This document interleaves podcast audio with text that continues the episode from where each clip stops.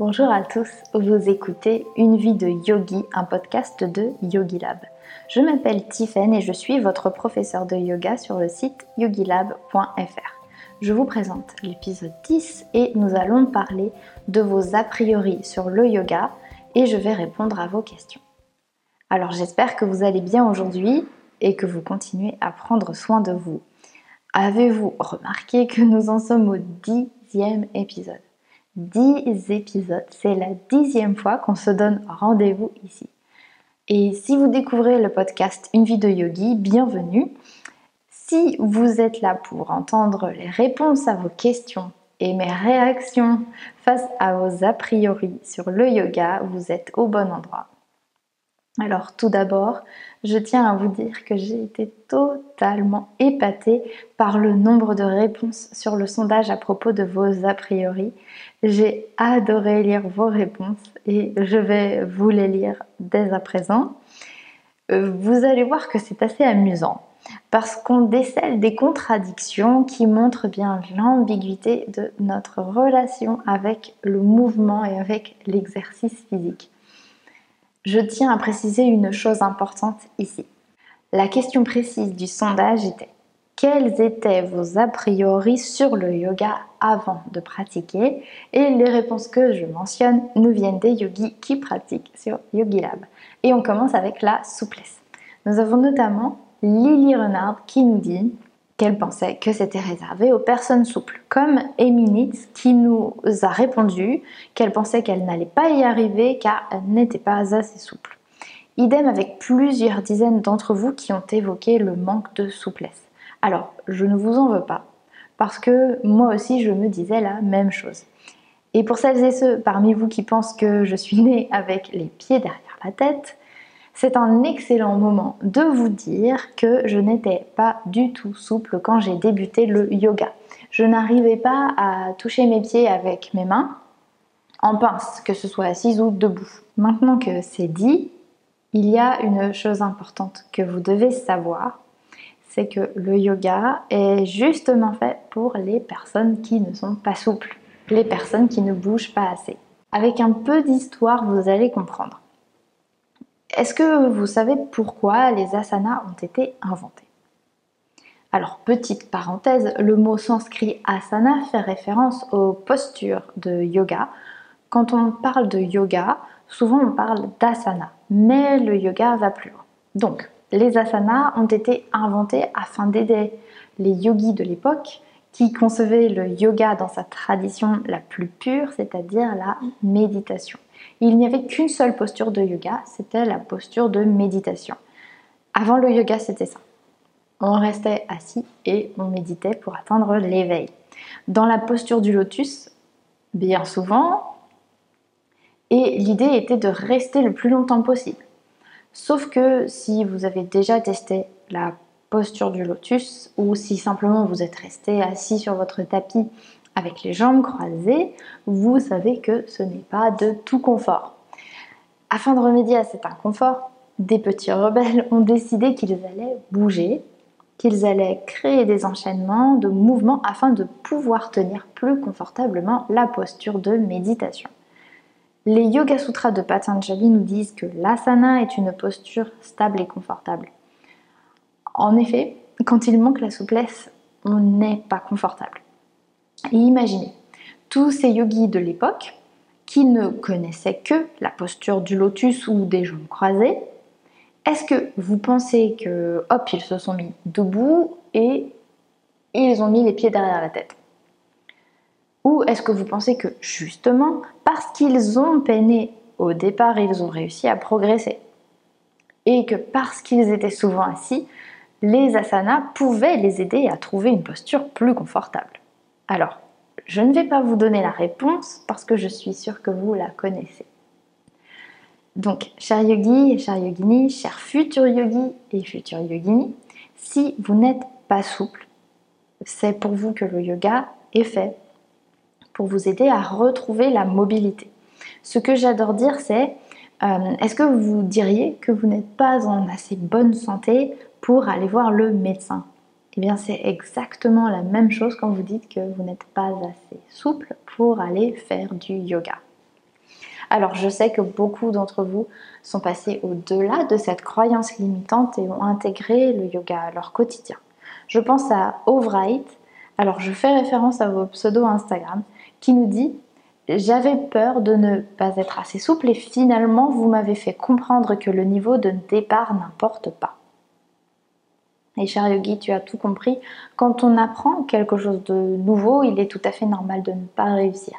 Et heureusement, sinon ce serait un peu ennuyeux. D'ailleurs, c'est notre deuxième a priori. L'ennui. Nous avons des réponses de Manon, de Laura, de Marina et de Elodie, entre autres, euh, qui nous disent que leur crainte était de s'ennuyer. Et j'adore les petites précisions de chacune, parce que par exemple, l'une d'entre vous a mis un grand faux en majuscule euh, pour dire que pas du tout finalement. Alors je dois vous avouer que le fait de relire vos messages me donne un sourire énorme. C'est une petite victoire personnelle, euh, puisque j'avais vraiment à cœur de vous montrer ce qu'est la pratique du yoga en vrai, que c'est accessible et que c'est loin d'être ennuyeux, selon moi. Parenthèse terminée. Donc je pense que l'image d'une pratique ennuyeuse vient du fait que souvent le yoga est représenté par des personnes qui sont zen, statiques, qui méditent ou qui font des hommes avec de l'encens. Et le yoga, c'est aussi ça.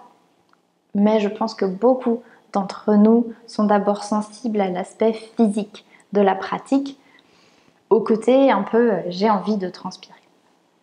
Et physique, justement, assez physique, c'est notre prochaine a priori. Euh, c'est Amanadaini qui pensait que le yoga n'était pas dynamique avant d'essayer. Maureen nous dit qu'elle n'avait pas envisagé le côté sportif du yoga, même si je préfère parler de mouvement ou de dynamique. Elina aussi nous dit qu'elle pensait que ce ne serait pas assez sportif pour l'aider à se dépenser. HKS Food pensait qu'elle n'allait pas transpirer. VF Nini nous, nous dit qu'elle pensait que c'était mou du genou. Et pareil avec Mariage la brioche. Alors, j'adore ce que vous me dites et j'adore aussi vos noms de profil. Bref, finalement, toutes celles parmi vous qui ont écrit, vous avez toutes testé. Donc, je pense que vous êtes d'accord pour dire que ce n'est pas totalement le cas. En fait, il y a plusieurs styles de yoga parce que nous avons tous des envies et des attentes particulières. Pour celles et ceux parmi nous qui pratiquent régulièrement, peut-être que c'est pareil.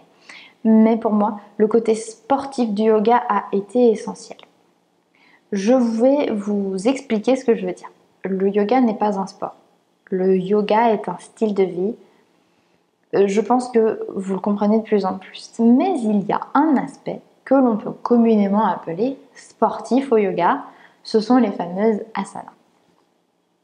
Cet aspect du yoga a été essentiel pour moi tout simplement parce que c'est par cette porte d'entrée que je me suis intéressée au yoga. Le yoga peut être très physique et je n'ai jamais autant transpiré que pendant une séance de yoga et pendant mes cours de yoga intensifs. Je pense que c'est cet aspect qui vous intéresse le plus. Disons que c'est le côté sportif qui vous plaît le plus au départ et beaucoup d'entre vous s'intéressent ensuite au côté spirituel petit à petit. Pour ma part, c'est ce qui s'est passé. Au départ, je ne m'intéressais pas du tout, du tout au chakra ou même à la respiration. Je voulais juste me défouler. Et petit à petit, je m'y suis intéressée et j'ai commencé à pratiquer plusieurs styles. Certains très sportifs, certains beaucoup plus doux. Mais ça ne veut pas dire que nous devons tous nous intéresser au côté spirituel. Alors, chacun a le droit de penser comme il veut. Et je sais que beaucoup de profs traditionnels ne seront pas d'accord, mais pour ma part, j'accueille tous les yogis, tous les élèves, même ceux qui veulent juste se dépenser et qui se fichent du reste. Certains peuvent prendre un air un peu supérieur, mais vraiment, je pense que le yoga a assez de facettes pour que tout le monde y trouve son compte. Et le principal, c'est de transmettre le mouvement et le zen. Alors justement, décidément, aujourd'hui, je suis super en forme sur mes transitions, puisque justement le zen, c'est au cœur de notre a priori suivant. C'est plutôt une crainte que nous a notamment fait, dont nous a fait part Patatika Marron et aussi Sache Suma qui nous, dit, euh, qui nous disent que leur crainte était de ne pas être assez calme pour pratiquer le yoga. Alors c'est la même chose que dire que vous n'êtes pas assez souple. Dire que l'on est trop angoissé ou qu'on est trop stressé pour faire du yoga, qu'on est trop speed, c'est pareil que euh, je suis trop malade pour aller chez le médecin. Justement, si vous avez une tendance à être stressé, le yoga pourra vous aider à cultiver petit à petit le calme, même si effectivement ce sera certainement plus difficile pour vous. Plus difficile. La difficulté, c'est notre dernière a priori que j'aimerais évoquer avec vous. C'est la difficulté dans la pratique. Beaucoup d'entre vous m'ont répondu que vous aviez peur de ne pas réussir, peur d'être nul ou peur de mal faire. Ah là là là, peur de l'échec. Quand j'ai lu tous ces messages, je vous avoue que j'ai eu comme un élan d'énergie. Euh, j'ai été transportée et je crois que j'ai rédigé tout un épisode de podcast dans ma tête en moins d'une minute. Il y a tellement de choses à dire sur le sujet de l'échec. Au final, je pense qu'on peut résumer ces a priori en la peur de l'échec parce que vous vous attendez à une pratique difficile. Et je vais me tenir à mes notes parce que je pourrais partir pendant des heures à vous parler de ça. Donc on va s'en tenir à ce que j'ai à vous dire. Et là, c'est tout simple. Repensez à un enfant qui apprend à marcher. Est-ce que vous pensez que vous avez décidé un beau jour que vous alliez marcher et hop, vous vous êtes mis debout et vous avez parcouru votre premier kilomètre sans transpirer? Repensez aussi à votre apprentissage de l'écriture, c'est pareil. Alors c'est très bateau ce que je vous dis, mais en même temps, j'adore le rappeler parce que ça ne fait pas de mal. L'échec nous permet d'apprendre. Alors j'ai une approche assez catégorique de l'échec pour être honnête avec vous. Et je partagerai d'ailleurs ça avec vous dans un autre épisode qui y sera dédié. Mais l'échec est selon moi l'une des meilleures choses qui puissent nous arriver. Même si sur le moment, c'est vraiment déplaisant. Je ne le dis pas à voix haute à mes yogis, mais je suis parfois tentée de le dire. Je leur souhaite et je vous souhaite tout plein d'échecs dans votre vie. C'est le terreau le plus fertile que je connaisse pour la croissance, pour l'humilité et pour la gratitude. Et puisque je suis super douée sur mes transitions aujourd'hui, l'échec est justement le sujet qui va m'amener à la deuxième partie de l'épisode où je réponds à vos questions. Alors, je vous précise juste avant que j'ai choisi quatre questions. Il y en avait d'autres, mais qui ne concernaient pas vraiment le yoga directement, ou alors des questions qui reprenaient ce que je vais dire de toute façon en réponse euh, dans la suite. Alors on commence avec Margot qui nous dit Je suis nulle, je n'arrive pas à faire les mouvements, c'est une galère, comment faire? Alors Margot, ou tout autre yogi qui tient le même discours, la première chose ici, et je pense que si vous avez écouté l'épisode sur les pensées ou sur les émotions, vous savez déjà ce que je vais dire. La première chose donc, c'est de changer le discours intérieur. Ici, tu nous dis que tu es nul. Pourquoi? Euh, Si tu le dis, c'est parce que tu te le dis à toi aussi, tu le dis dans ta tête. En premier, j'aimerais te proposer de changer cette façon de parler de toi. Ensuite, pour ce qui est de ne pas réussir les mouvements, si tu en es à tes débuts, c'est normal. Euh, comme je le disais précédemment, l'échec nous fait avancer. Si on décide que c'est ce qu'on va en faire de cet échec, est-ce que vous voyez ce que je veux dire? Si vous décidez que l'échec vous définit comme nul, alors vous allez rester là-dessus, vous allez certainement abandonner et ça va confirmer le postulat de départ selon lequel vous êtes nul. Si vous décidez au contraire que l'échec est le signe que vous avancez, que vous apprenez, que vous grandissez, alors l'échec sera plus facile à gérer et vous pourrez avancer. Alors plus de je suis nul, juste des je vais tenter comme ça, je vais tenter comme ci, j'essaie ça, je teste et je constate le résultat. C'est beaucoup plus facile à dire qu'à faire. Je le sais, je suis entièrement d'accord avec vous, c'est difficile, ça demande du travail. À vous de voir si vous voulez passer le reste de votre vie, de votre existence à être une victime de l'échec, ou alors si vous allez le chercher exprès pour en faire une chose extraordinaire. Parce que oui, l'échec c'est déplaisant, mais oui, l'échec nous aide. Ensuite, nous avons Alex qui nous demande ce que je pense des livres de Christophe André. Pas totalement en lien, mais un petit peu quand même. Alors pour être parfaitement honnête, je n'en ai lu qu'un seul pour le moment et il était co-auteur avec ses amis Mathieu Ricard et Alexandre Jolien. Et c'est un livre que j'ai trouvé passionnant. Tous les trois, avec leurs connaissances, débattent de sujets assez variés, même s'ils tournent beaucoup autour du bien-être au quotidien. Alors, je vous le recommande. Et il y a un autre livre aussi que j'ai lu et je vais y dédier un épisode du podcast, donc pas de spoiler, on verra ça plus tard. Mais euh, c'est une réponse très brève que j'apporte donc à cette question, mais Christophe André est un auteur intéressant sur lequel vous pouvez vous pencher si ça vous intéresse. La question suivante est revenue plusieurs fois. Comment pousser sa pratique du yoga un peu plus loin en allant d'une pratique purement physique et sportive à une pratique qui est aussi spirituelle Alors si votre souhait est de rendre votre pratique plus spirituelle, vous pouvez commencer par étudier les huit membres du yoga, provenant du nom Yoga Ashtanga. Ils vous sont expliqués donc sur YogiLab de deux façons, avec Jo dans son pack euh, Yoga Hatha pour débutants qui est très bien fait, mais aussi dans mes cours de la Yogi Academy. Donc je vous recommande aussi le livre de Iyengar, BKS Iyengar, La Bible du Yoga. Une fois que ces différents concepts auront été assimilés, une fois que vous les aurez lus, je vous propose d'en choisir un et de l'appliquer pendant une pratique. Par exemple, si vous choisissez le principe aparigraha, qui ne vous parlera pas du tout si vous n'avez pas regardé nos vidéos, ce principe dicte le contentement. Et vous pouvez pratiquer ce principe en essayant de trouver la gratitude dans chaque posture, malgré vos éventuelles limites. Donc c'est un principe parmi tant d'autres, mais ils aident tous à approfondir notre pratique en y ajoutant une petite touche de spirituel. Ensuite, le vrai travail commencera quand on prendra ces principes et qu'on va les appliquer, qu'on les appliquera au quotidien. Autre question qui est revenue plusieurs fois, est-ce que justement moi personnellement je parviens à suivre tous les enseignements du yoga dans ma vie de tous les jours et est-ce que j'y arrive tout le temps? Donc, je vous le dis tout de suite, non, je n'y arrive pas tout le temps. Mon gros point faible est le discours intérieur.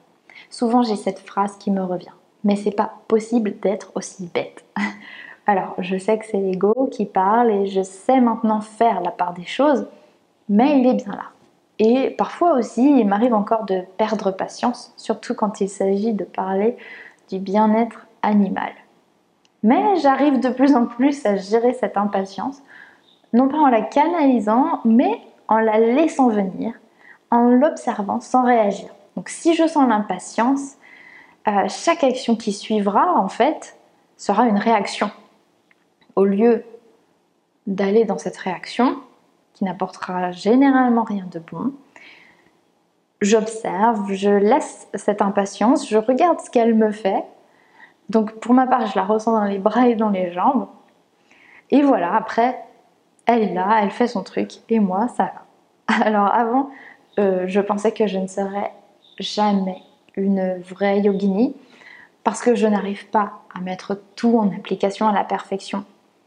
Et finalement, selon moi, les yogis et les yoginis ne sont pas ceux qui ont tout réussi, ce sont ceux qui apprennent petit à petit et qui continue malgré les échecs.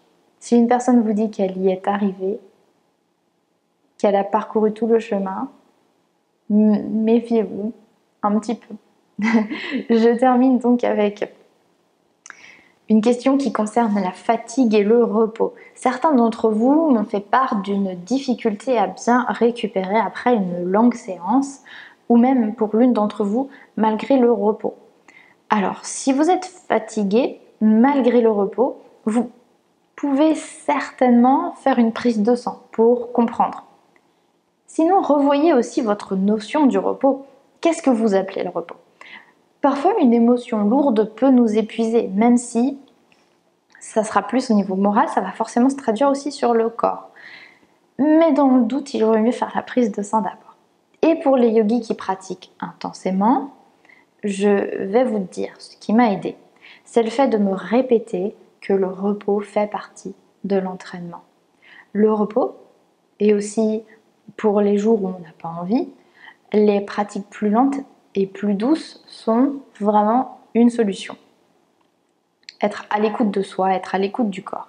Par exemple, si les jambes sont fatiguées, vous pouvez tester un petit peu et voir si c'est vraiment psychologique, si la fatigue est psychologique ou si vraiment vous êtes fatigué, vos jambes sont fatiguées. Alors au départ, c'est super difficile d'être à l'écoute. Tout simplement parce qu'on ne sait même pas ce qu'il faut écouter. Quand on me disait d'être à l'écoute, je me disais euh, d'accord, mais ça ne m'aidait vraiment pas. Quand on a passé toute notre vie à ignorer euh, les messages du corps, à les enfouir, il faut du temps. Ça donne un peu le même sentiment que quand on arrive dans un pays étranger dont on ne parle pas la langue. Il faut chercher les signes. Ça s'apprend. Pour ma part, je crois que j'apprends toujours à déceler certains signaux, mais ça vient avec le temps. Et c'est tout pour vos questions. J'espère que vous avez apprécié cet épisode spécial. J'avais envie pour le dixième épisode de vous proposer quelque chose d'un peu différent. J'espère que ces réponses vous ont plu, vous ont apporté quelque chose. N'hésitez pas à me faire part d'autres questions. Je ferai euh, une petite liste de toutes vos questions pour un prochain épisode. Je vous remercie de m'avoir écouté jusque-là. Si vous avez envie de pratiquer avec moi, ça se passe sur yogilab.fr. Il y a des nouveautés toutes les semaines. Alors j'ai hâte de vous retrouver sur le tapis et sinon ça sera ici pour un prochain épisode. À bientôt